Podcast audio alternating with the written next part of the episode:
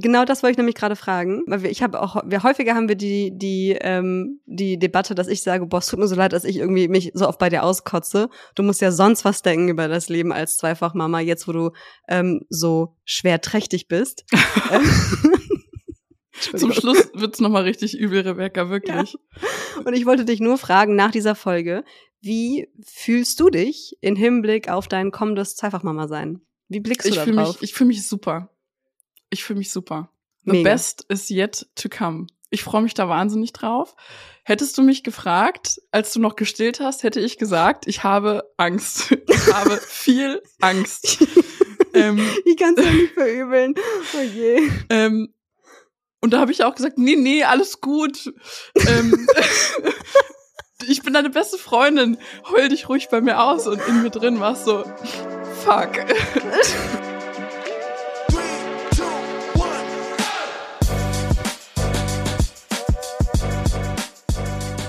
Mama halblang mit Rebecca Und Sophia.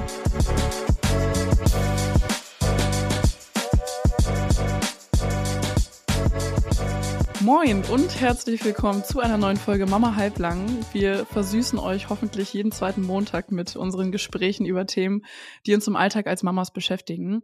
Vor mir sitzt Rebecca, zweifach Mama.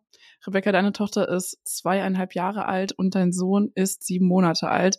Und ich bin Sophia. Mein Sohn wird im April schon drei Jahre alt und wenn ihr das hört, bin ich in der 31. Schwangerschaftswoche mit meinem zweiten Kind.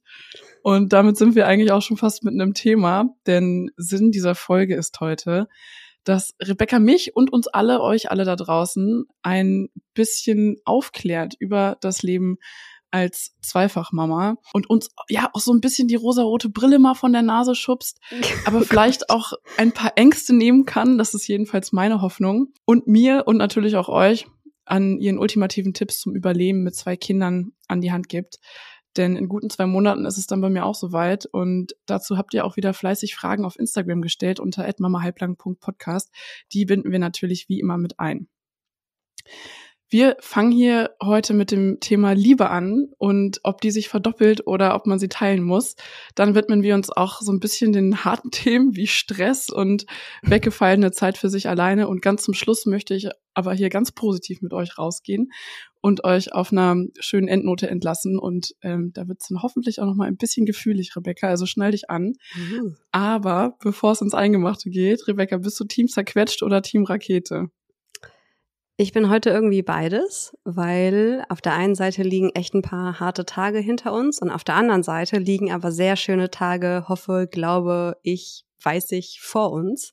Weil meine Mutter ist äh, vor einer halben Stunde gekommen, damit wir hier die Aufnahme machen können. Und ähm, sie bleibt auch übers Wochenende, also heute ist Donnerstag ähm, und sie bleibt bis Sonntag. Und äh, wir haben unser auch unser erstes Erwachsenen-Doppeldate. Also Ja. du, Edgar, Felix und ich ähm, gehen zusammen essen morgen Abend. Darauf freue ich mich sehr. Und ansonsten haben wir auch ein super schönes Wochenende geplant. Und so diese Aussicht aufs Wochenende gibt mir gerade wahnsinnig viel Energie und gute Laune. Also irgendwie existiert sowohl Rakete als auch zerquetscht gerade in mir. Wie geht's dir, du Prego-Maus? Ja, also unser Dorf steht auch äh, quasi vor der Tür. Morgen kommt meine Schwiegermutter.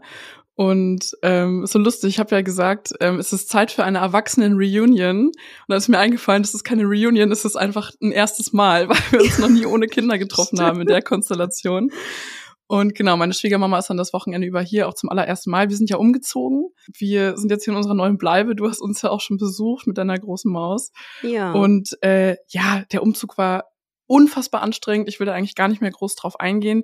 Dann hatten wir ein, ähm, eine Kita-Abgebe-Thematik. Mein Sohn wollte nicht mehr zur Tagesmutter gehen, was mich völlig in die Verzweiflung getrieben hat. Ähm, ich war so hilflos wie noch nie in meiner gesamten Mutterschaft und am Ende hat mein Mann das dann geschafft, die Führung zu übernehmen und ja, dieses Thema wieder aufzulösen. Momentan geht er unglaublich gerne zur Tagesmutter, freut sich jeden Tag. Wir sind hier angekommen. Wir haben endlich endlich irgendwie das erste Mal gefühlt so ein intentionales Familiennest. Also wir haben uns das ausgesucht mit dem Gedanken, ähm, ja, hier werden wir die nächsten Jahre mit zwei Kindern leben und es fällt gerade alles einfach zusammen. Mir geht's gut, mir geht's psychisch wirklich fantastisch, körperlich wird's langsam echt anstrengend. mhm. Ähm, aber ja, ich kann das erste Mal seit sehr, sehr, sehr, sehr langer Zeit sagen, äh, dass mir wirklich gut geht. Schön, Sehr oder? Schön. So, das ist doch mega, da starten wir auf dem richtigen Fuße hier in die Folge. Aha.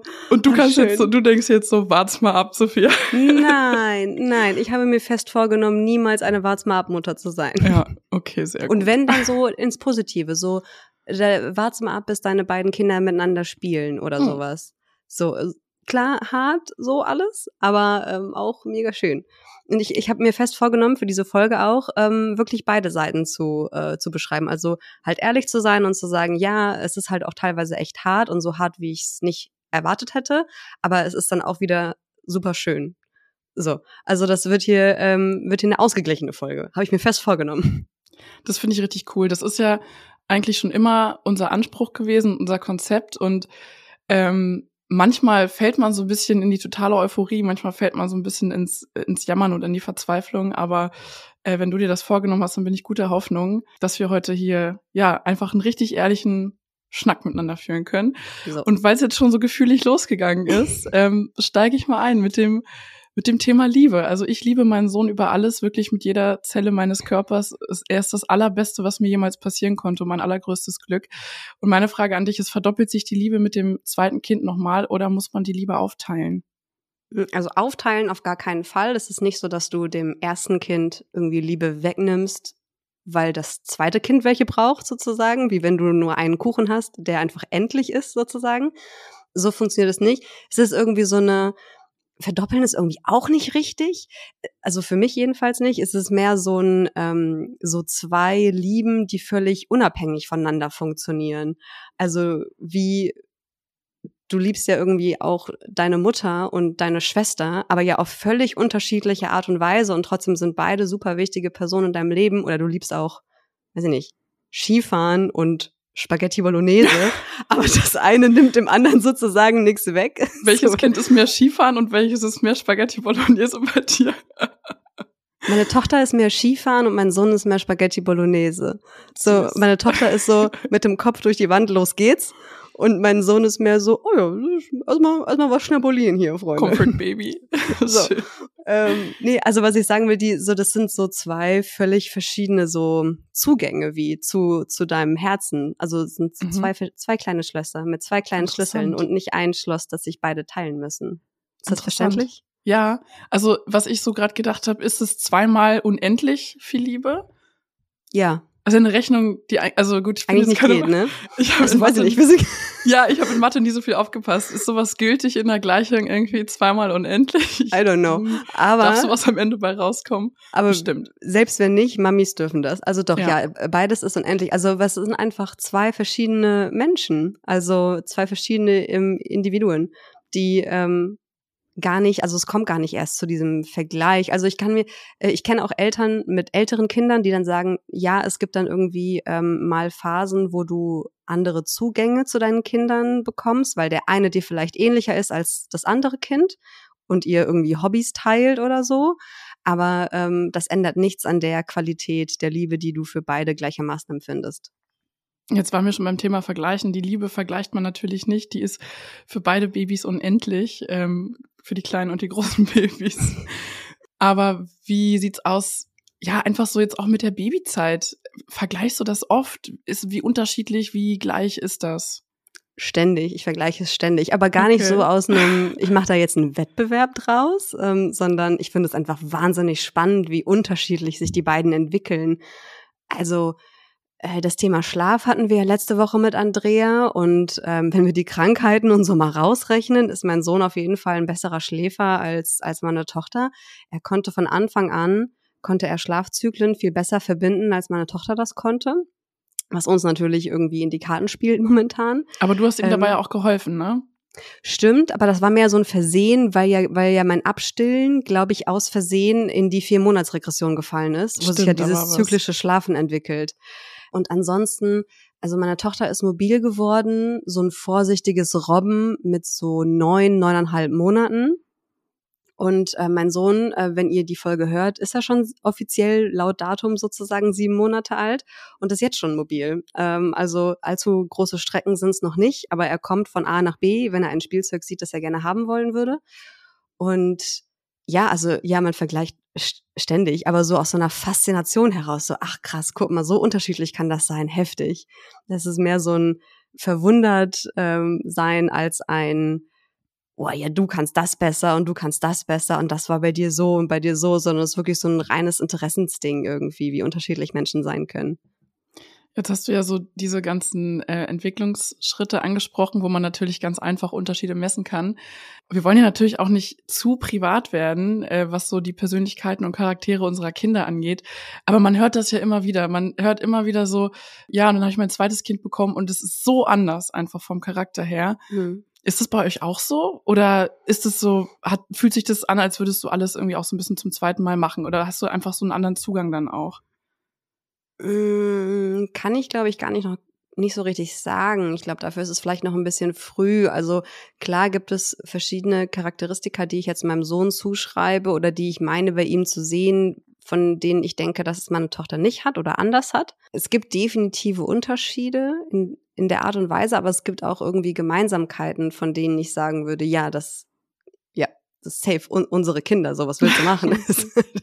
ähm, also beide ähm, als Beispiel ähm, super sehr sozial fixierte kleine Menschen, sage ich jetzt mal. Also äh, reagieren sehr stark darauf, ähm, wenn du mit ihnen spielst und mit ihnen interagierst. Wir waren ja am Wochenende oder war ich mit meiner Tochter bei dir und du hast ja vielleicht auch so ein bisschen gesehen. Also meine Tochter ist jetzt keine Person, die für sich alleine spielt. Mhm. Jedenfalls zu Hause nicht, sondern die bindet dich halt ständig in das Spiel ein. Sie braucht und zehrt von dieser sozialen Interaktion. Ähm, und das ist Aber halt auch so Sohn. schön aufgeschlossen, ne? Also ja. so super aufgeschlossen, neugierig. Genau. Wirklich schön. Äh, und so ist mein Sohn auch, aber er geht auch mehr so in die Kuschelrichtung. Also er gräbt dann so sein, äh, wenn er bei mir auf dem Arm ist, so äh, sein Gesicht in meinen Hals und spielt mit meinen Haaren, um sich so ein bisschen, glaube ich, auch zu regulieren. Das ist so ein Regulationsmechanismus irgendwie. Ähm, das hat meine Tochter so nie gemacht. Das kommt jetzt erst so bei ihr mit dem Kuscheln mit zweieinhalb. Das sind so Unterschiede. Aber ich habe jetzt, es gibt Sachen, die sind unterschiedlich, um es zusammenzufassen, aber wie gesagt auch Sachen, wo du einfach weißt, yep, meine DNA. Süß. Unsere Großen sind ja äh, total unterschiedlich. Das haben wir irgendwie seit der Geburt, zieht sich das ja so durch unsere gemeinsame Mutterschaft auch durch. Und äh, lustigerweise, immer wenn du mir von deinem Sohn erzählst, dann sehe ich mich in der Babyzeit mit meinem Sohn. Da sehe ich so viele Ähnlichkeiten. Und ähm, fühle mich da auch noch mal ganz anders gehört und gesehen irgendwie rückblickend. Ähm, Zum Beispiel? Also einmal die ganze Stillgeschichte natürlich, das haben wir ja schon schon öfter hier im Podcast angesprochen oder auch privat schon besprochen. Äh, privat, als ob das, was wir hier machen, nicht privat ist, sondern nur professionell. Da verschwimmen auch die Grenzen so ein bisschen. Aber ja, also ich habe so einfach das Gefühl, so dieses ähm, dieses Nähebedürftige und irgendwie vielleicht erstmal so ein bisschen gucken, ähm, aber auf der anderen Seite eben auch dieses krass Raketenhafte, also dieses, dieses abwechselnd raketenhaft und übelst durchstarten und super mobil sein und dann aber auch wieder die Rückversicherung brauchen. Also ich, mhm. ich habe das Gefühl, dass so dieses krasse Schwanken manchmal zwischen diesen Extremen, dass sie da irgendwie ein bisschen ähnlich sind. So, hat dein, bei meinem Sohn bis heute so. Hat dein Sohn ähm, entweder bis heute oder vielleicht nur damals in der Babyzeit auch so extrem sensibel auf Geräuschkulissen reagiert? Ja, also total. war ihm das dann schnell zu viel? Ja, ja, er ist ein ganz reizoffenes Kind und das ist bis heute so. Es war doch lustig, als du hier warst und er dann irgendwann meinte, da war ich in der Küche am Essen gemacht und er meinte, stopp Leute, es ist mir gerade zu laut. ist auch wenn mein Mann und ich uns manchmal ein bisschen erregt unterhalten, dann macht er auch so die Stopphand und sagt so, stopp, es ist mir zu laut. dann, äh, dann reden wir halt einfach ein äh, bisschen leiser und versuchen da Rücksicht zu nehmen. Aber ja, manchmal sind wir auch einfach erregt im Gespräch und dann darf das ja. auch sein und dann sagen wir auch, hey, ist alles okay, wir streiten uns nicht. Ähm, wenn es dir zu laut ist, dann geh. dann, dann, da ist die Tür. Äh, dann, dann such dir einen ruhigen Ort oder so. Ne? Es muss ja auch immer ähm, irgendwas sein zwischen so Mama und Papa sind ja auch Menschen, die hier Menschen, leben ja. dürfen, wie sie gerne leben und äh, wir nehmen Rücksicht auf dich. Genau, nee, kleine ich, schöne Side Story. ja. Finde find ich aber spannend, weil das habe ich bei meinem Sohn auch früh bemerkt, dass ähm, gerade wenn abends dann alle zu Hause sind und dann läuft vielleicht noch der Fernseher und die Tonybox läuft und in der Küche ist die Abzugshaube, die noch rauscht und so, ähm, das wäre wahrscheinlich uns allen zu viel und so einem Baby erst recht. Aber er reagiert darauf und wird immer ganz unruhig und braucht dann ganz viel Nähe, um äh, damit irgendwie fertig zu werden. Und ist dann wiederum, und dann denken wir irgendwann, ah, okay, krass, vielleicht ist er auch einfach müde, vielleicht muss er jetzt schon ins Bett gehen. Und dann sind alle aus der, aus dem Wohnzimmer raus und nur noch mein Mann und ähm, mein Sohn sind im Wohnzimmer und dann blüht der wieder auf und ähm, freut sich und brabbelt vor sich hin und übt Krabbeln und das ist uns schon früh aufgefallen, dass er da so mega sensibel drauf reagiert. Das war auch das, war bei meiner Tochter nicht so. Ja. Ja, und das Wobei, die musste sich ja auch nicht gegen ein anderes Kind noch durchsetzen. Die war ja einfach da. So. Ja, das stimmt, aber mein Sohn ist ja bis jetzt Einzelkind. stimmt, stimmt. Und äh, das konnte ich bei ihm schon immer ganz deutlich beobachten. Und am Anfang war ich deswegen auch so ein bisschen lost, weil ich immer so dachte, irgendwie, das ist nicht normal oder ich trainiere ihn in der Hinsicht nicht gut genug, weißt mhm. du, also irgendwie, ich muss ihn mehr Reizen aussetzen, damit er da irgendwie abstumpft oder so. Aber nee, er ist einfach so. Und das ist ja auch äh, auf der anderen Seite ganz schön, ähm, ja, so ein einfühlsames, kleines, sensibles Wesen äh, zu begleiten. Definitiv. So. Dann ähm, mal eine ganz praktische Frage. Welchen Altersabstand würdest du denn mindestens empfehlen?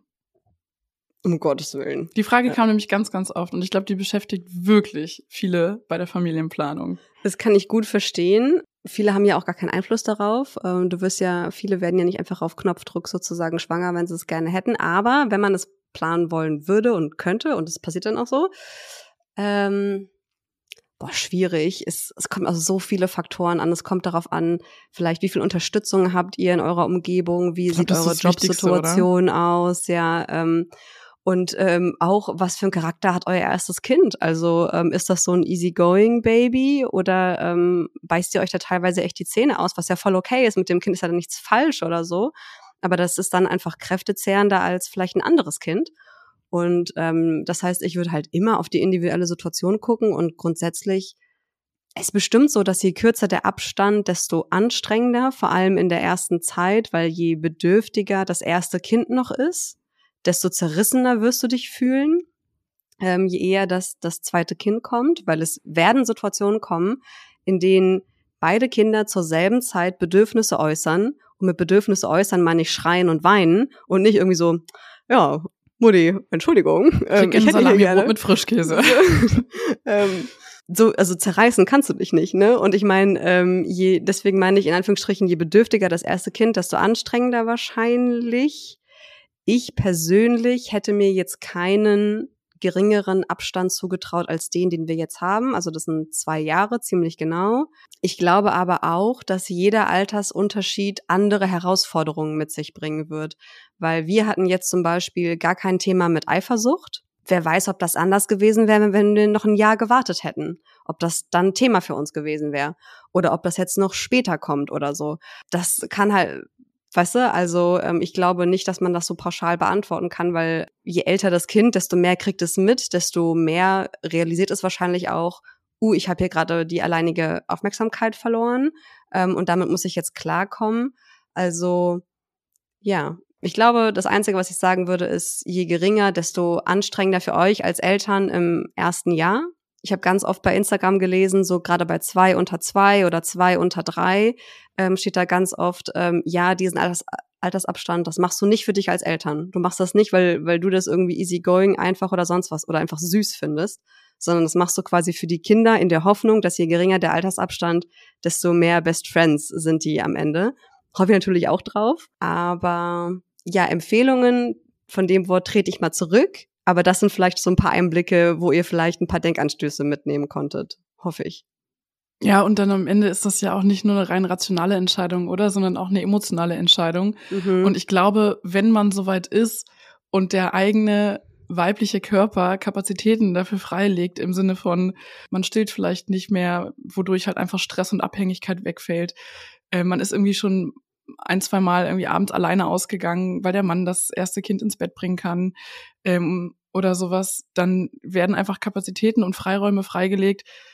Jedenfalls war es bei mir so. Ich will es auch nicht von mir auf ich andere Ich wollte darauf gewartet, auf eine Sprechpause, ja. damit ich sagen könnte, wie bei Sophia.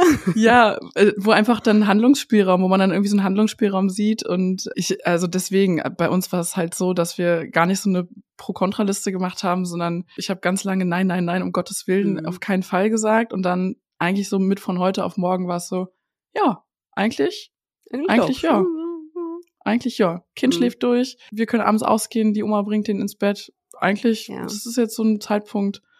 Ist auch so trügerisch, ne? Du hast so gerade deine, deine Freiheiten zurückgekriegt und so, hm, ich mach das nochmal von vorne. Ja, Mann.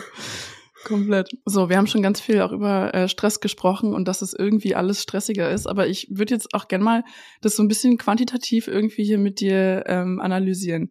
Also wie viel stressiger ist es denn jetzt genau?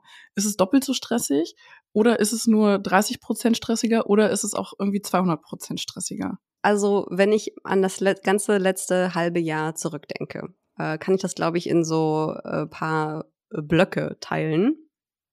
Äh, die Neugeborenenphase fand ich mega. Das war die schönste Zeit. Es war einfach super easy. Wie lange kein war Vergleich. Die? Drei Wochen?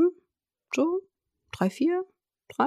Ja. Ähm, fand ich mega. Fand ich rosarot. War, war genau das, was klischeemäßig auf Instagram äh, beworben wird, wie ein Wochenbett aussehen soll. War, war super. Dann wurde es für mich ähm, so anstrengend, wie ich es menschlich für nicht möglich gehalten habe ich wusste nicht, dass mein Cortisolspiegel so hoch steigen kann. Hing aber auch ganz eng mit meiner Stillgeschichte zusammen. Äh, die könnt ihr nochmal nachhören in der Folge, wie hieß sie noch? Wie heißt sie noch? Ähm, die etwas andere Stillfolge oder so. Auf jeden Fall die aktuelle Stillfolge.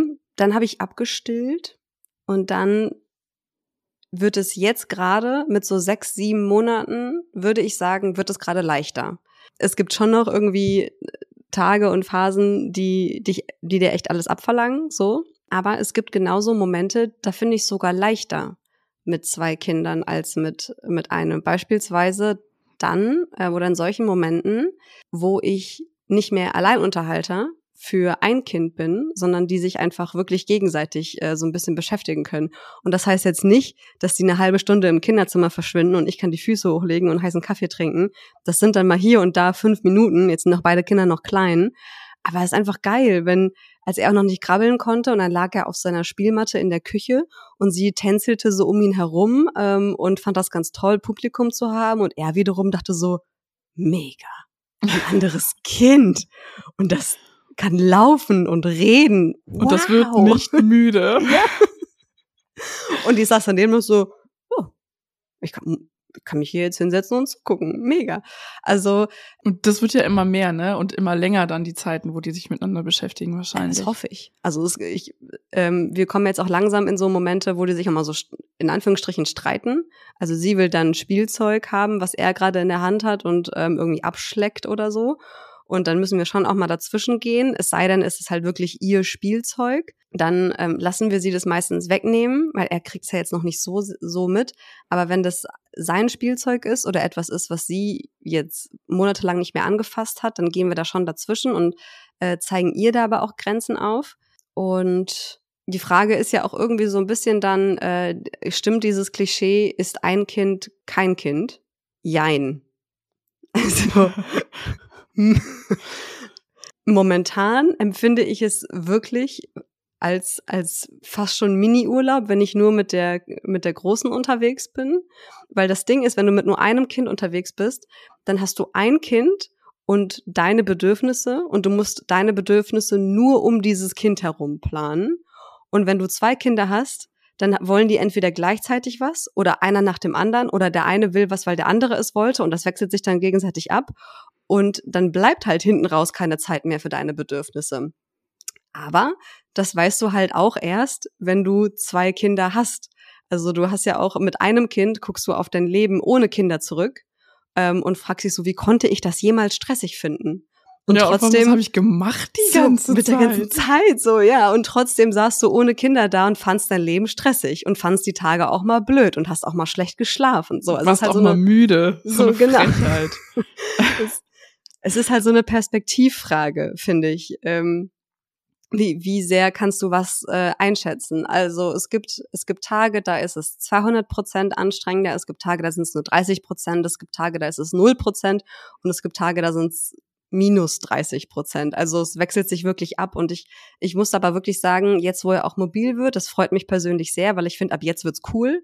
Ich finde, wenn die dann was können und auch mal mit sich selbst zufrieden sind für fünf Minuten, weil sie halt von A nach B kommen und es nicht brauchen, dass ich ständig um sie herum zirkuliere, finde ich es wirklich nur noch toll. Was heißt, nein, ist auch falsch, nicht nur noch toll, aber halt, es wird einfacher und ich freue mich auf das, was jetzt noch kommt. Ich glaube, das ist cool jetzt wo es mobil wird. Hat das die Frage beantwortet? Ähm, ja, also was ich jetzt aus dieser Antwort mitgenommen habe, ist, ähm, es gibt, gibt Tage, die laufen irgendwie ganz gut und da kriegst du auch immer wieder so ein äh, kleines Guckloch in die Zukunft, wie es mal sein kann, wenn die beiden sich irgendwie miteinander beschäftigen ja. ähm, und einfach eine schöne Geschwisterbeziehung haben. Und es gibt aber auch Tage, die dich einfach nur komplett killen. Und da würde ich mal ganz gerne anknüpfen und vielleicht so ein bisschen ähm, einmal Routinen durchsprechen. Also vor allem, ähm, wie mhm. ist eure Morgenroutine? Und dann bist du halt äh, mit dem Baby tagsüber zu Hause. So viel kann ich ja schon mal vorwegnehmen. Und dann ist natürlich spannend, äh, wie überlebst du den Nachmittag alleine mit zwei Kindern, bis dein Mann zu Hause ist und wie überlebt ihr dann zu viert, ähm, bis alle endlich den Matratzenhorchdienst antreten. Matratzenhorchdienst. Das ist ein Begriff von meinem Opa, den ich nie kennengelernt habe. Kann ich den auch mal weitergeben Mega. hier? Äh, ähm, also momentan ist die Routine so, dass ähm, mein Mann die Große in die Kita morgens bringt. Das heißt, ich habe damit dann gar nichts zu tun. Unsere Wohnung ist auch so groß, dass wir uns gut aufteilen können und ich dann von den beiden gar nichts mitkriege und die von uns halt auch nicht. Ähm, dann bin ich halt den Vormittag mit Baby alleine zu Hause und er macht ja gerade zwei Schläfchen und ich mache es dann meistens so, dass ich seine Wachphase äh, zwischen dem ersten und dem zweiten Schläfchen nutze, um ihn direkt zu schnappen und ähm, in die Kita zu fahren. Und äh, meine große. Achso, wir sind jetzt schon am Nachmittag. Na, es ist dann meistens so mittags eher oder früher Nachmittag, weil ich bin dann halt einfach mit Baby halt seine erste Wachphase zu Hause und mach whatever, so, was man halt so macht mit Baby. Ähm, man geht mal raus, man übt Krabbeln, Bei dir im Windeln hofft kaufen. auf Duschen, hofft auf einen heißen Kaffee, was man mit Baby so macht. Dann lege ich ihn hin, dann schläft er meistens so anderthalb Stunden. Was machst du in der Zeit? Ent also unterschiedlich. Sport, was für den Podcast, was fürs Buch. Ähm, also nicht nacheinander, sondern abwechselnd. Manchmal gucke ich auch nur einen Film und esse. Schläfst du manchmal auch nochmal, wenn die Nacht richtig schlimm war oder eher nicht so? Nee, das kann ich eigentlich irgendwie nicht. Also wenn ja. die Nacht richtig schlimm war, dann ja, vielleicht mal so ein Powernap, 20, 30 Minuten, aber tatsächlich hatten wir das ja schon eine ganze Weile schon nicht mehr, dass sie wirklich so schlimm war äh, Klopf auf Holz, mhm. ähm, ähm, hatten wir tatsächlich eine ganze Weile nicht. Ähm, so, und wenn er dann wach wird, dann schnappe ich ihn und nutze seine zweite Wachphase, um die Große aus der Kita abzuholen. Das ist auch so ein Aha-Moment, den ich hatte, dass man denkt, es ist einfacher, je länger das große Kind in der Kita betreut ist, und ich sie dann abhole, wenn sie abgeholt werden muss, sprich so 16 Uhr meistens, 15.30, 16 Uhr. Aber das Problem ist, dass diese Uhrzeit mit dem zweiten Schläfchen meines Sohnes kollidieren würde. Und dann ist es für mich einfacher, sie früher zu holen, ähm, dann, wenn alle gut gelaunt sind, mehr oder weniger, ähm, nach Hause zu fahren und ihn erst dann wieder hinzulegen, wenn, ein, wenn alle Soll-Sachen schon erfüllt worden sind. Weil ich dachte halt, ja, es ist einfacher, je länger ich mich nicht um zwei Kinder kümmern muss, aber das ist ganz oft nicht der Fall, weil, weil ich mich halt wirklich auch so ein bisschen nach seinen Schläfchen richten muss. Und auch das ist einfacher geworden, seitdem er so fünf, sechs Monate alt ist, also seitdem seine Wachphasen lang genug dafür sind. Ist auch so ein Punkt, an dem ihr euch festhangeln könnt, wenn ihr gerade euer zweites Kind gekriegt habt oder kurz davor seid, wie Sophia. Es wird einfacher, sobald die Wachphasen des zweiten Kindes länger sind, und zwar so lang, dass da ein bisschen Kleinkindroutine in diese Wachphasen passt und du dich nicht und du die Wachphasen eigentlich nicht benutzt aus Kind wird wach, Kind wird gewickelt, Kind wird gestillt. Du sagst, winkst einmal kurz in die halboffenen Augen des kleinen Kindes und dann muss es eigentlich schon wieder in den Schlaf begleitet werden. Das ist ultra hart, die Zeit. Weil dazwischen passt nicht so viel Toddler-Aktivität. Und, und so auch keine Autofahrt oder sowas, ne? Ich erinnere mich auch, ja. ich erinnere mich an völlig verzweifelte Sprachnachrichten von dir, wo du echt mehrere Tage in Folge dann einfach immer ein brüllendes Baby im Auto hattest auf dem Heimweg und irgendwann auch ein brüllendes Kleinkind und dachte mir auch so, mein Gott, wie, was ist das, ey? Aber ja. du hast da jetzt echt irgendwie einen guten Weg gefunden, so ähm, zu sagen, nee, ich fahre nicht los zur Schlafenszeit, sondern äh, wenn er wach ist und halbwegs gut gelaunt. Genau, auch wenn ich halt das mache, von dem man erstmal denken würde, klingt anstrengender, nämlich länger zwei Kinder zu haben, aber ist es ja. hintenrum halt, ist es cleverer einfach so. So, und dann sind wir zu Hause, dann leg ich ihn wieder hin, dann schläft er wieder anderthalb bis zwei Stunden. Ähm, in der Zeit habe ich ja dann nur die große und ganz oft lasse ich dann einfach glotzen, weil das ist dann meine Pause, sage ich ganz ehrlich. Ähm, und dann kommt mein Mann irgendwann nach Hause und dann wird's meistens relativ wild, weil da einfach super viele Bedürfnisse unter einen Hut gebracht werden müssen. Und ähm, heute haben wir es aber zum Beispiel so gemacht, ähm, dass mein Mann sie, ähm, also die große angezogen hat und Zähne geputzt hat und ready to go gemacht hat und ich dann äh, sie in die Kita gebracht habe.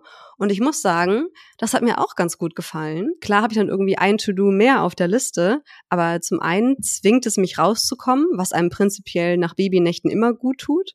Ähm, und zum anderen ähm, ist auch dann mein Sohn so ein bisschen beschäftigt und kann sich umgucken. Mittlerweile kennt er die Kita auch ganz gut.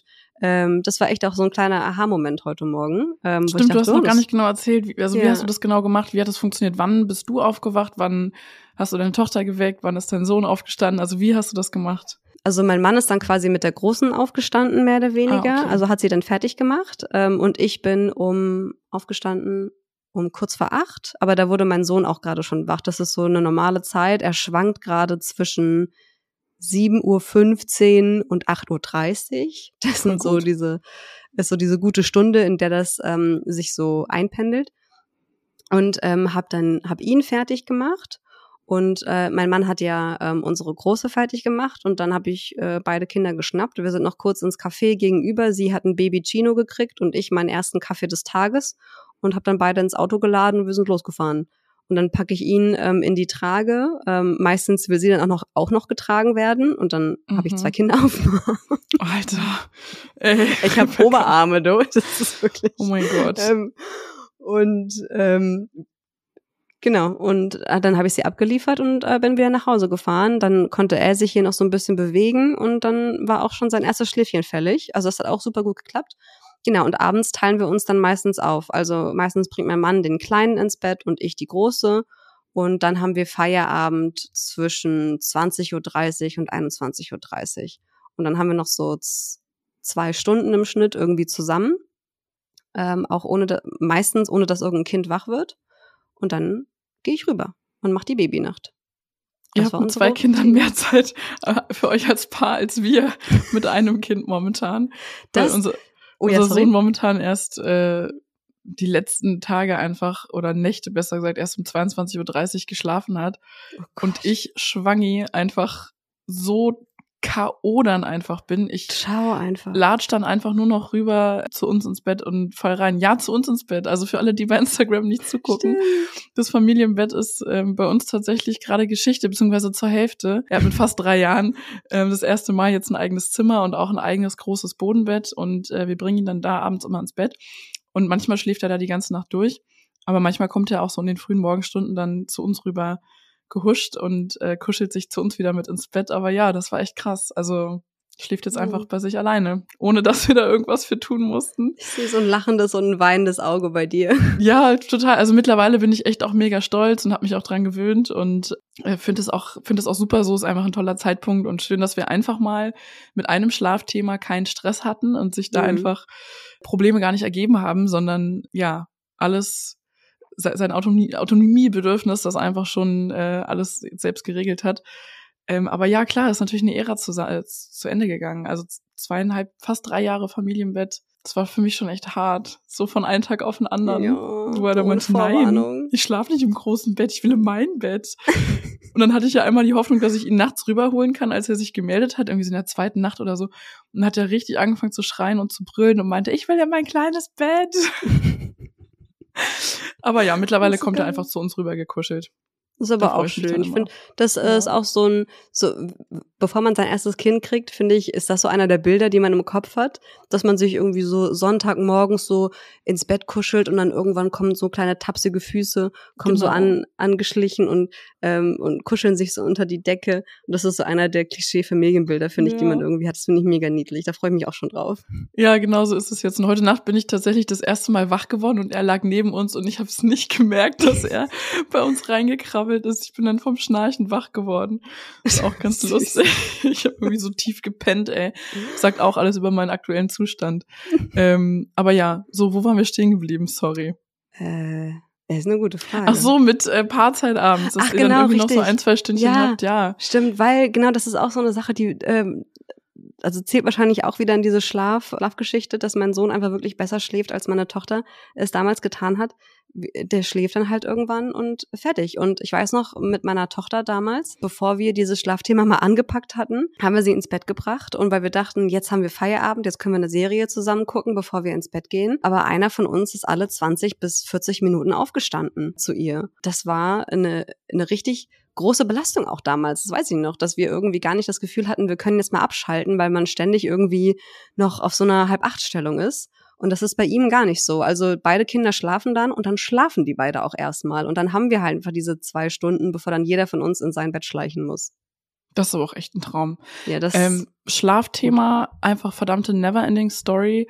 Ähm, ihr habt uns dazu auch so viele Fragen gestellt. Wir haben jetzt hier eigentlich schon wieder mehr besprochen, ähm, als wir ursprünglich wollten zum Thema Schlaf. Also äh, wie soll man einen Tagschlaf im Griff haben vom Baby, wenn man ein Kleinkind pünktlich abholen muss? Ähm, wie ist so die genaue Abendroutine bei euch? Äh, wie bringt man auch mal zwei Kinder alleine ins Bett? Und dazu haben wir eine Expertenfolge mit Andrea gemacht. Ähm, diese sehr wichtigen Fragen, da haben wir eine ganz eigene Folge gewidmet. Und äh, Rebecca spricht dann in unserer letzten Folge mit der Schlafberaterin Andrea, die euch allen ein Begriff sein sollte, über den Babyschlaf 2.0. Also hört euch die Folge dann gerne im Anschluss an, falls ihr sie noch nicht gehört habt. Und alle anderen sind natürlich völlig up to date und super im Bilde. So, wir haben über allerlei stressige Situationen geredet, aber wo bist du denn jetzt viel entspannter? Also was bringt dich wirklich überhaupt nicht mehr aus der Ruhe, wo du früher aber richtig rotiert bist? Kleinkind-Wutanfälle bocken mich null. Ich stehe da wie eine Eins. So. Also meine Tochter hatte, ist schon ein paar Wochen her, hatte einen Wutanfall, äh, weil sie ihre nassen, äh, dreckigen Gummistiefel nicht zum Schlafen anziehen durfte ins Bett. Eine halbe Stunde ging der. Äh, gebrüllt, getreten, alles, was man sich so vorstellen kann. Und ich war Mutter fucking Theresa. Das hat mich überhaupt nicht gestört. Weil das Ding ist halt aber auch, ich habe es ja schon oft gesagt, ähm, ich kann, glaube ich, einfach mit kleinen Kindern auch, weiß nicht, das triggert mich. Oh, hoppala. Das, ähm, ich habe mir ein Glas umgestoßen. Ähm, ich hoffe, ein leeres. Ja. Okay. ähm, wo war ich? Ah, genau. Ähm, mich äh, triggern Kleinkinder irgendwie nicht so sehr wie Babys. Ich bin einfach nicht so die krasse Babymama. Ähm, ich finde ähm, Kleinkinder, damit kann ich besser umgehen. Ich glaube, weil ich auch so ein bisschen bei Kleinkindern wenigstens den kausalen Zusammenhang verstehe. Also ich sehe, sie ist halt wütend, weil sie die Gummistiefel nicht anziehen darf. Okay, ich habe das Problem erkannt. Ich werde es nicht für sie lösen, weil ich habe da die Grenze gesetzt, aber ich weiß wenigstens, was irgendwie Ursache-Wirkung ist wo du bei Baby ja ganz oft rätst und auch viel häufiger herausgefordert bist als irgendwie mit einem Kleinkind. Da habe ich schon immer besser mit umgehen können als mit ähm, als so im Babyalter, aber jetzt wo ich auch nochmal den direkten Vergleich habe, bringt mich das super, super selten aus der Fassung. Also es passiert schon auch noch, wenn ich irgendwie komplett runter bin mit der Batterie, aber seltener, viel, viel seltener. Ich erinnere mich auch noch an diese krasse Rumrätselei in der Babyzeit wegen allem. Also warum war das Tagschläfchen nicht perfekt? Warum war der Nachtschlaf so und so? Ähm. Drückt jetzt irgendwie doch das Zähnchen oder ist er irgendwie, hat er doch ein bisschen eine warme Stirn oder waren es zu viele Reize heute oder waren es zu wenige Reize heute? Und es war eigentlich ein ununterbrochenes Gerätsel und Hinterfrage, ähm, was jetzt irgendwie nicht richtig gelaufen ist oder was gerade irgendwie äh, los ist, warum irgendwas nicht, nicht perfekt läuft. Äh, da bin ich sehr gespannt, ähm, wie es beim zweiten bei mir sein wird. So. Ja, und da kickt halt, dass du halt nochmal ein zweites kleines Individuum bekommst. All die Lösungen, die du für dein erstes Kind gefunden hast, die funktionieren potenziell nicht bei deinem zweiten Kind, weil es Super. einfach anders ist. Das ist halt so, nice try. Du hast gerade geredet von mit den Nerven so richtig runter. Das passiert ja meistens, wenn einem ein Grundbedürfnis oder sogar mehrere flöten geht. Hm. Grundbedürfnisse, Sicherheit, Autonomie und Verbindung. Und welches von diesen Grundbedürfnissen bei dir momentan am unerfülltesten ist, können wir ja mal alle raten. Ich tippe mal auf Autonomie. äh, deshalb die Frage, wie viel Zeit hast du denn so für dich momentan? Boah, ich habe anderthalb Stunden während seines ersten Schläfchens und dann nochmal die zwei Stunden Paarzeit, wenn es gut, wenn's gut läuft. Äh, und das war's. Ähm, Aber das sind ja keine Zeiträume, in denen du von, von direkter Verantwortung völlig entfristet bist, weil ja. auch beim Tagschläfchen könnte er wach werden, auch während genau. der Paarzeit. Und ich kann nicht einfach random rausgehen. Wird, so. Ja. Wenn ein Kind wach wird, dann ähm, ja, muss auch einer von euch hin. Also das fühlt sich dann trotzdem für mich wie Auszeit an in dem Moment, wobei ich wahrscheinlich auch einfach mittlerweile vergessen habe, wie sich richtige Miete anfühlt. Ähm, aber ich weiß, es kommt, es kommt ja alles wieder. Es ist einfach gerade ein das erste Babyjahr. Was, was, was soll ich sagen? Aber, aber du bist auch ganz schön resilient geworden, meine Gute. Ich habe es ja wirklich schon privat oft gesagt und habe ja wirklich Lobgesang auf dich schon, wie sagt man, aus meinem Kehlchen ist schon Lobgesang entsprungen.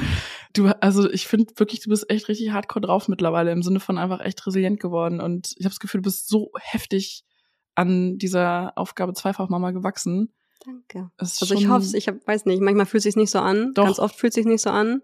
Doch, wirklich, ähm, das ist wirklich bewundernswert. Also manchmal frage ich mich so, hey, welche Rebecca ist das?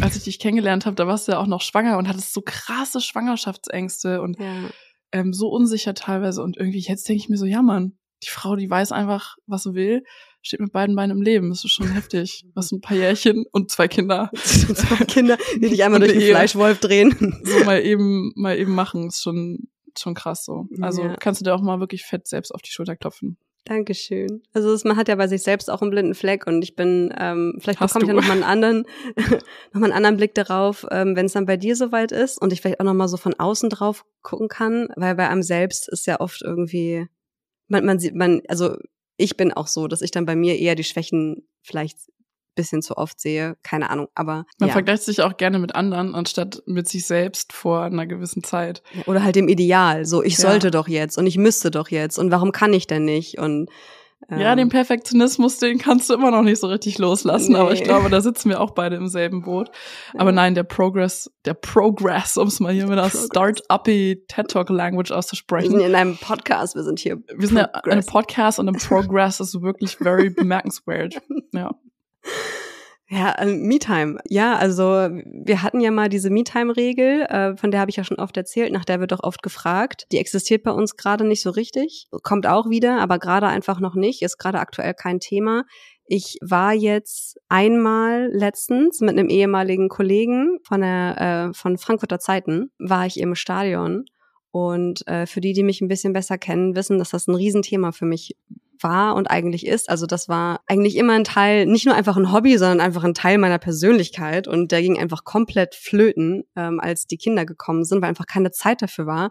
Ähm, ich kann einfach irgendwie nicht jede Woche am Samstag sagen äh, oder Freitag oder äh, oder Sonntag oder wann auch immer und sagen, so, ich gucke jetzt zwei Stunden Fußball. Auf Wiedersehen. Sieh zu, wie du klarkommst. Es geht halt nicht. Und dann ist man auch nicht mehr in der Heimatstadt, nicht mehr bei seinem Heimatverein. Und äh, dann hat mich der ähm, ehemalige Kollege hat mich mit ins Stadion genommen und es war einfach, äh, es war echt ja so ein kleines Awakening auch, äh, zu checken, was mir da eigentlich äh, gefehlt hat äh, die letzten Jahre. Und das will ich auf jeden Fall angehen. Aber ansonsten, Me-Time ist natürlich auch einfacher dadurch, dass ich nicht stille. So, meine Mutter ist jetzt wie gesagt da. Wir haben äh, morgen zusammen unser Date und so zu viert und äh, das ist ja auch eine Form von Me-Time dann, einfach Klar. nur Erwachsener zu sein. Also es ist schon, es ist nicht super schlimm es ist gerade auch nicht ideal und es gibt auch Tage, da wünschte ich mir, ich könnte einfach kurz, ohne Bescheid sagen zu müssen, einfach kurz rausgehen, ja. Aber ich versuche gerade den Blick nach vorne zu richten und weil ich ja weiß, ich weiß ja, es, es wird wiederkommen. Es dauert einfach nur noch ein kleines bisschen. Jetzt habe ich noch eine Frage auf der Liste, die passt eigentlich gar nicht so, ist eigentlich total konträr zu dem, was du gerade gesagt hast, ähm, weil du das, weil, weil du ja jetzt ähm, so einen positiven Blick auf die Dinge wagen kannst, aber was war denn so deine härteste Erkenntnis? Weil sowas wie äh, mein Leben ist für immer vorbei, ich habe gar keine Zeit mehr für mich, kann es ja nicht sein, weil du sagst ja, das hat Na, doch auch hat ein Ende. ja gut, aber das hat ja ein Ende, das hast du jetzt irgendwie schon so eingeordnet, ne? Ja, und, und für dich in Perspektive gerückt. Aber was was war so deine härteste Erkenntnis, die vielleicht auch absolut ist? Vielleicht auch so ähm. in Bezug auf dein erstes Kind. Ähm, ich habe auch noch die Frage, ob du ein schlechtes Gewissen ihr mal gegenüber hast. Ja, das gehört auf jeden Fall, ist ein Punkt, definitiv, weil ich ihr das auch anmerke, wenn sie ähm, zu wenig Aufmerksamkeit bekommen hat oder sie sie nicht von mir bekommen hat und sie sich dann eher ihrem Papa zuwendet, weil sie denkt, bei ihm bekomme ich es vielleicht gerade eher. Das tut dann auch richtig weh, zu wissen, ich kann es aber auch gerade nicht besser machen, weil ich die Kraft nicht habe. Also ja, dahingehend die Erkenntnis, du bist halt einfach nur eine Person, du kannst dich nicht zweiteilen und manchmal muss ähm, heißt nicht perfekt sein oder gut genug sein, heißt dann gerade so okay. Das ist dann so der Standard, mit dem man dann zwischenzeitlich mal operieren muss. Und auch mal scheiße sein. Ja. Auch zu den eigenen Kindern, mhm. auch wenn wir es eigentlich nicht wollen, leider. Ja, und was ich vielleicht härter fand oder woran ich sofort denken musste, als du gerade absolut gesagt hast. Ich finde, wir hatten da eine ganz coole Unterhaltung, als wir bei dir waren, bei euch waren. Da haben wir über das dritte Kind gesprochen. Lol. ähm, und du meintest dann irgendwann so zu mir so, ja, aber wenn dann irgendwie dann nochmal Babyzeit kommt, man ist dann ja auch ein anderer Mensch irgendwie bestimmt geworden. Man kann damit ja dann anders umgehen. Und da sage ich, nein. Also, Ja, weil, man ist ein anderer Mensch, man ist viel schwächer, weil die ersten zwei Kinder schon so fertig gemacht haben, dass ja. nichts mehr von einem übrig ist. Ja, wenn man weil, eine verprügelte arme Mami ist. weil das Ding ist halt, das würde zu, also ich spreche jetzt von mir, das würde auf mich zutreffen, wenn ich ein zweites Mal ein Kind bekommen hätte. Also wenn ich quasi eine zweite Chance mit meiner Tochter, wenn du so willst, bekommen hätte. Dann würde das stimmen. Dann wäre ich vielleicht anders. Aber du bekommst halt mit dem zweiten, dritten, vierten Kind nicht ein zweites, drittes, viertes Mal ein Kind, sondern du hast dann zwei. Und das ist halt eine andere Situation. Und ich habe dann einfach gemerkt, ein drittes Kind ist für, für mich allein schon deswegen nicht drin, weil mich das erste Baby ja echt psychisch belastet. Also ich, ich gebe wirklich mein Bestes und ich will auch irgendwie nicht der miese Peter sein, der ständig alles Kacke findet. Aber es ist einfach eine Belastung für mich. Es ist einfach schwierig. Ähm, und es wird äh, gerade halt, wie gesagt, besser, je älter er ist und je mobiler er wird und so, desto eher kann ich davon loslassen. Aber das, ich möchte das einfach kein drittes Mal machen. Und ähm, das ist so eine Erkenntnis, wo ich von mir selber enttäuscht war, weil ich dachte, es eigentlich jetzt besser können zu müssen mit dem ersten Baby, ja, dass ich, dass ich ja weiß, was mich erwartet, dass ich weiß, wie es ist, mit einem Baby alleine zu Hause zu sein nach schlechten Nächten. Und trotzdem ist es anders, weil mit einem Kind kommt am Nachmittag kein Toddler nach Hause, der dich auch noch beanspruchen möchte und sollte. Es ist ja sein gutes Recht äh, vom ersten Kind. Und das ist einfach eine andere Situation. Und äh, das würde es auch mit dem dritten Kind sein. Das, da war ich ein bisschen enttäuscht von mir, dass ich es nicht besser mache, als ich es momentan mache. Du bist aber auch sehr streng mit dir immer. Mhm. Aber allein die Schwangerschaft ist auch schon so todesanstrengend. Da denke ich jetzt gerade unmittelbar dran, weil ich echt fast keine Luft mehr kriege.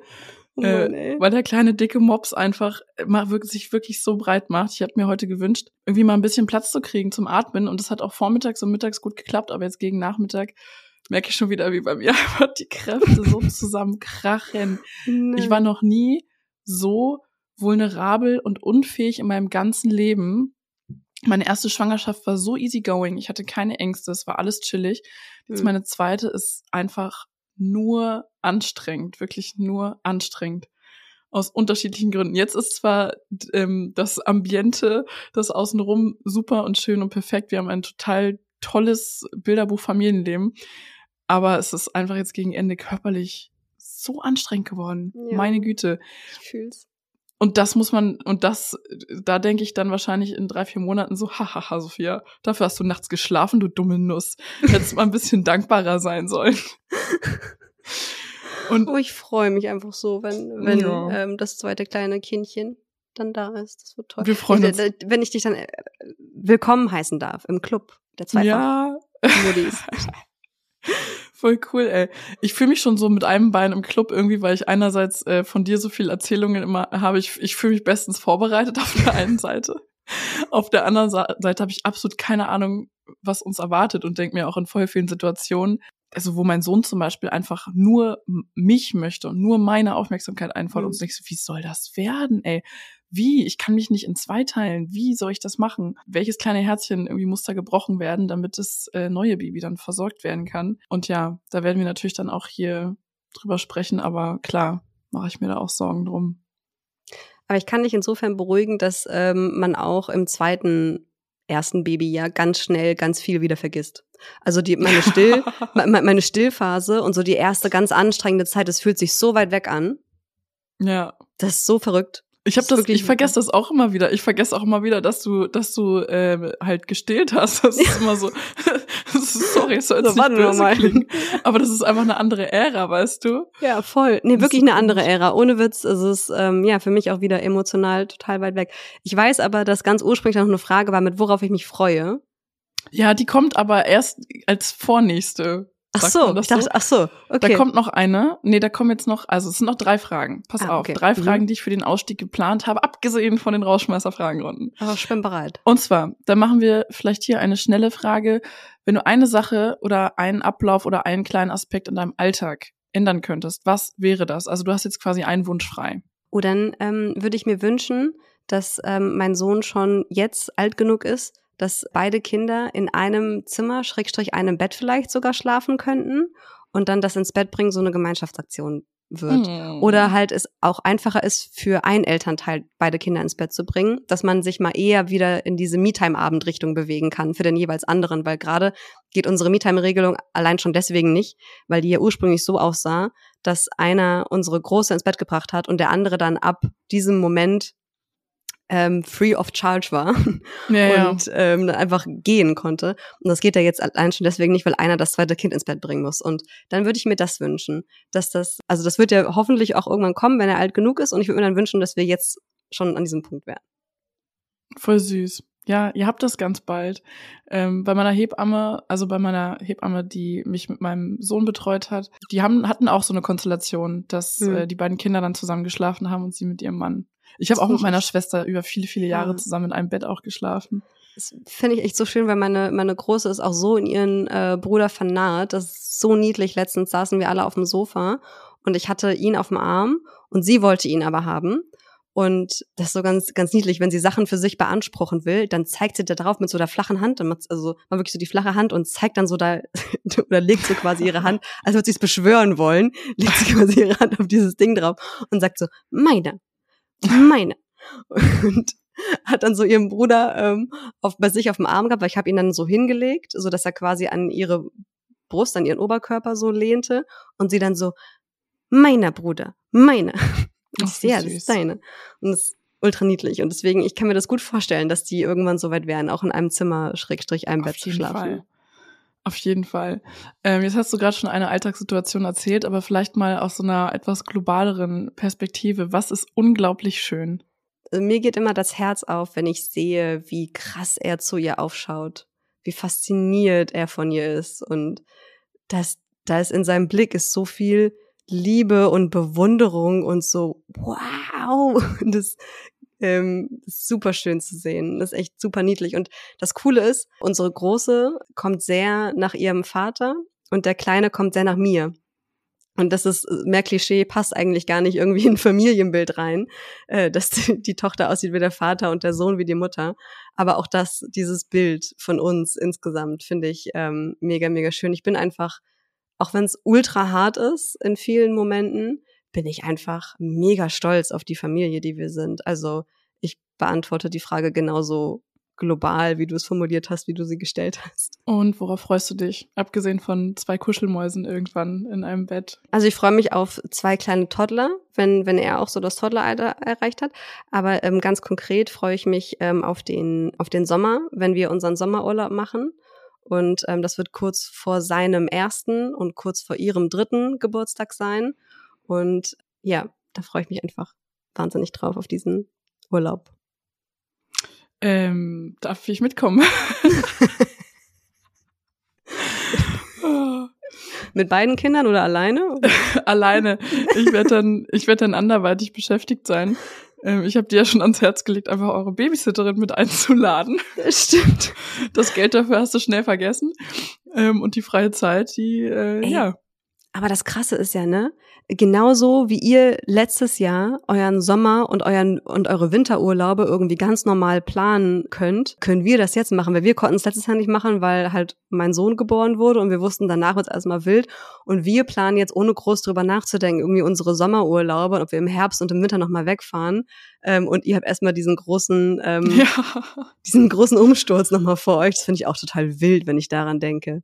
Ja, vor allem dieses große Fragezeichen, ne? Man weiß ja auch einfach nicht, was für ein kleiner Mensch ja. da rauskommt. Ja, du weißt, da passiert was Großes und das wird äh, eine Veränderung für alle, aber was das genau bedeutet, weiß man nicht, bis es passiert. Ja, das Crazy. stimmt. Gibt's noch eine Frage zum Zweifachmama-Dasein, die ich dir nicht gestellt habe, aber die du gerne beantworten würdest? Mm. Haben wir über irgendwas nicht gesprochen? Nee, ich glaube nicht. Dann Ich würde ich sagen, können wir uns auch schon den Rausschmeißer-Fragen widmen, die Oh ich yes. für dich eigens kuriert habe. Okay, also die erste Frage ist, was hast du dir zuletzt gekauft, wo du dachtest, so, jetzt werde ich that girl? weißt du, wer that girl ist? Ist das, ist das dieser ähm, Vanilla Girl Trend? Weißt du, so mit Genau. Starbucks und Axe und, Und einfach Pinterest perfekt eingerichtete Ja. Wohnungen und immer frische Blumen und so. ja. Was hast du dir gedacht, wo du dachtest, so, jetzt werde ich that girl. Jetzt bin ich keine Schluse mehr. Boah, so hier diese Augenringe-Pads. ah ja. Diese, Mhm. weil ich dachte, ich sehe das auf Instagram immer so oft, wie dann Frauen sagen, meine Skincare-Routine und hier sind meine Augenpads und ähm, ich denke jedes Mal so, mm, ja, hätte ich gern die Zeit und auch die Lust auf den Aufwand. Also wenn, wenn ich die, wenn ich die Lust hätte auf diesen Aufwand, dann würde ich es wahrscheinlich auch schon, ähm, hätte, hätte ich es umsetzen können. Aber für mehr als diese Augenpads hat es dann nicht gereicht. Ich glaube, sie liegen immer noch im Bad irgendwo rum. Bei mir kann ich sagen, bei mir war es ähm, so ein Seifenspender von Muji, so ein super fancy, äh, hübsches Ding fürs Bad und der steht halt da jetzt, aber sieht halt trotzdem alles aus wie Scheiße, weil der Seifenspender, der Seifenspender, der putzt das Bad leider nicht. Und das habe ich nicht, nicht bedacht, als ich den eingekauft habe. Anfängerfehler. Ja, dass sowas nur in einem quasi klinisch reinen, aufgeräumten Bad gut aussieht und zwischen dem ganzen Klatter niemand sieht, dass da überhaupt ein Seifenspender steht.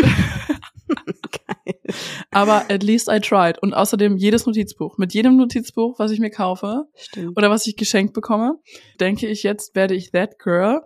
Und wir sind ja gerade umgezogen und äh, ich muss sagen, ich habe, glaube ich, bei uns zu Hause die Küche eingepackt und die Sachen von meinem Sohn und mein Mann hat ungefähr 80 Prozent der gesamten Wohnung inklusive Keller in Kisten verstaut.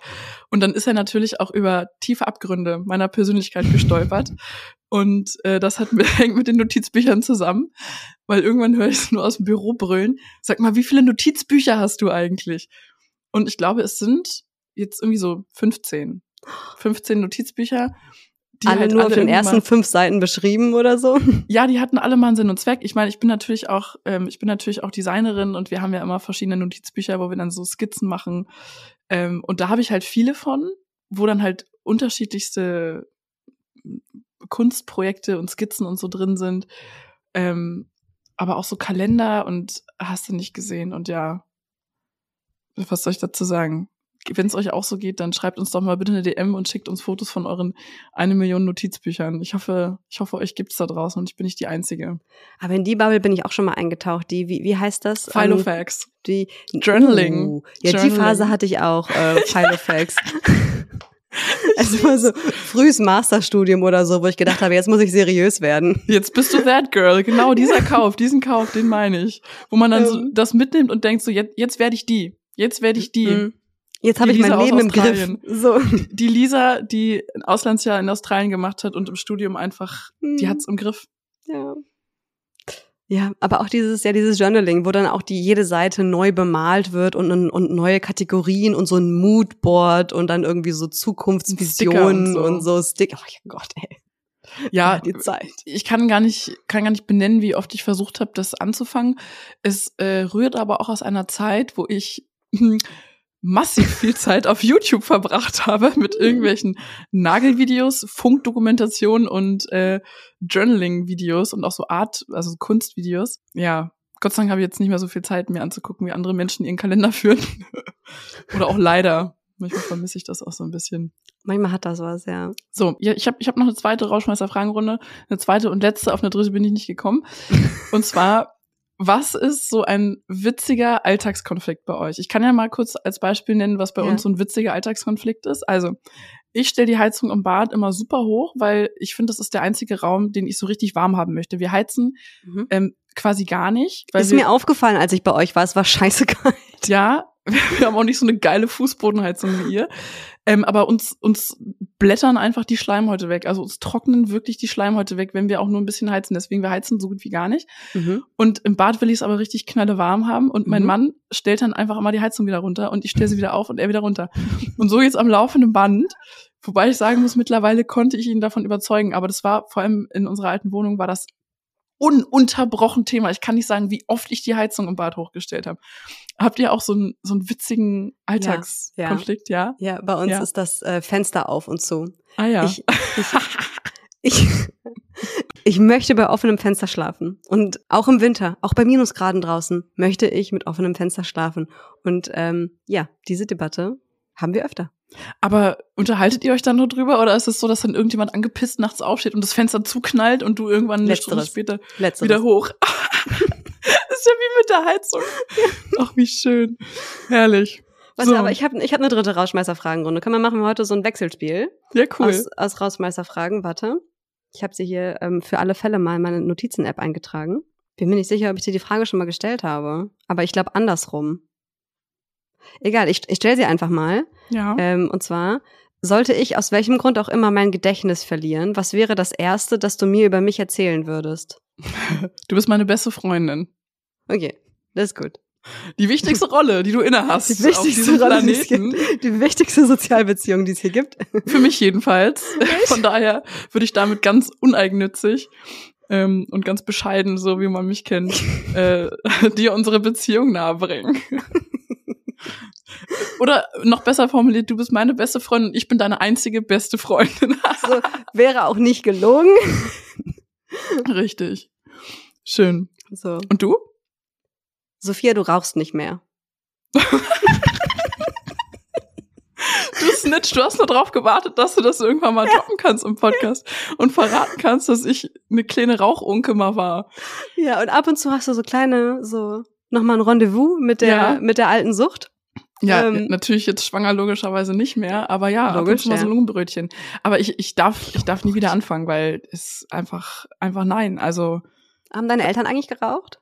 nee. Ja, Lustig, weil nee, ich hab so ja, eine- doch, doch Ah, schon, Mann. so, doch so ein bisschen.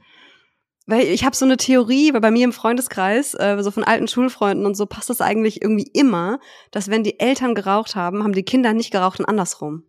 Also meine Eltern ähm, sind und waren keine starken Raucher oder sowas, so dass wir Hm. zu Hause da irgendwie zugequalmt wurden. Das finde ich auch einfach maßlos asozial, kann ich auch mal so sagen.